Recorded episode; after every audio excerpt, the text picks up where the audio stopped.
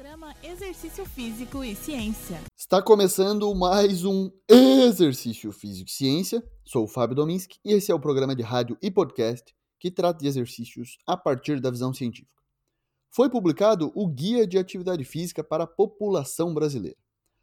O Ministério da Saúde disponibiliza esse documento em que constam recomendações sobre a quantidade, a intensidade e os exemplos de atividades aeróbias, de força e de equilíbrio, além de indicações para um estilo de vida ativo. Vamos entender mais sobre esse importante documento nesse podcast. O guia foi produzido em parceria com a Universidade Federal de Pelotas.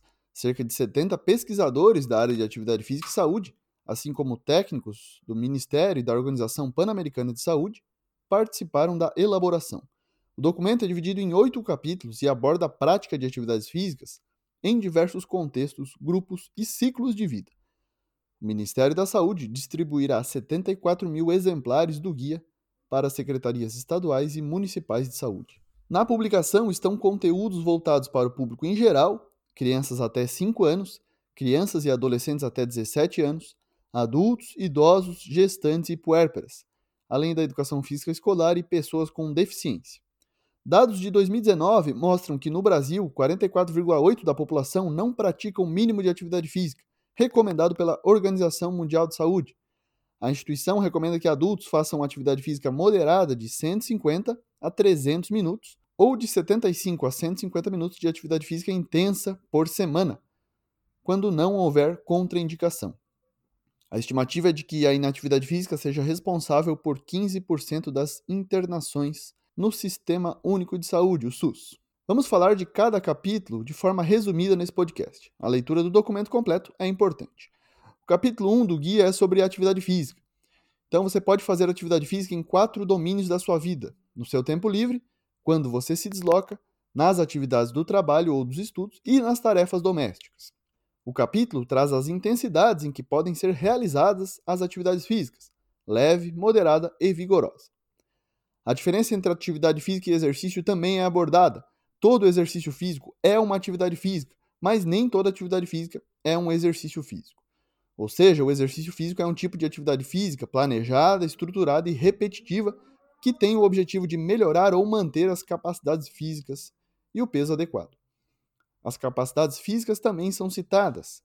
Então, aptidão cardiorrespiratória, força, flexibilidade e equilíbrio.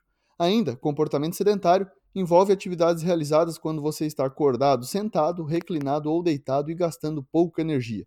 Esse também é um conceito importante da gente falar. O capítulo 2 trata de atividade física para crianças de até 5 anos. Vamos lá. Crianças de até 1 ano. Pelo menos 30 minutos por dia de barriga para baixo, a posição de bruços, podendo ser distribuídos ao longo do dia. As crianças de 1 a 2 anos, pelo menos 3 horas por dia de atividades físicas de qualquer intensidade, podendo ser distribuídas ao longo do dia também. E crianças de 3 a 5 anos, pelo menos 3 horas por dia de atividades físicas de qualquer intensidade, sendo no mínimo uma hora de intensidade moderada vigorosa que pode ser acumulada ao longo do dia.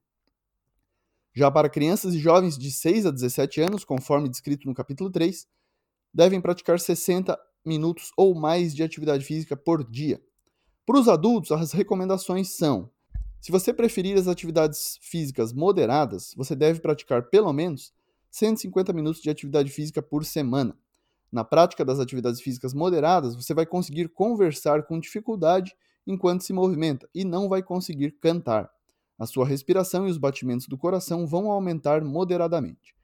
Se você preferir as atividades físicas vigorosas, você deve praticar pelo menos 75 minutos por semana. Na prática das atividades físicas vigorosas, você não vai conseguir nem conversar. A sua respiração vai ser muito mais rápida que o normal e os batimentos do seu coração vão aumentar muito. Também é possível alcançar a quantidade recomendada de atividade física por semana, combinando atividades moderadas e vigorosas. As mesmas recomendações em relação à quantidade de atividade física são feitas para idosos no capítulo 5. Um importante tema nesse guia é a educação física escolar. Para alcançar os benefícios apresentados acima, a educação física de qualidade deve ser obrigatória, preferencialmente ministrada por um professor de educação física ao longo de todos os anos da educação básica, incluindo a educação infantil. Devem ser oferecidas pelo menos três aulas de educação física de 50 minutos cada por semana. As aulas devem incluir conteúdos que possibilitem experiências positivas e abordagens inovadoras para os estudantes.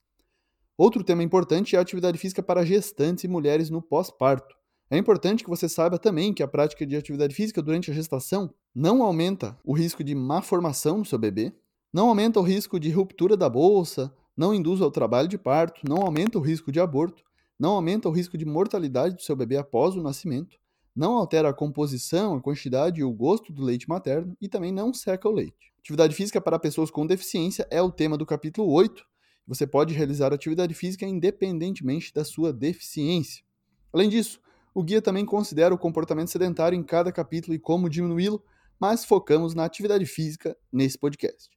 Esse foi mais um Exercício Físico e Ciência. Lembrando que todos os nossos programas estão no Spotify, Google Podcasts, na Amazon Music, no Apple Podcasts e também no YouTube. Um abraço e até a próxima.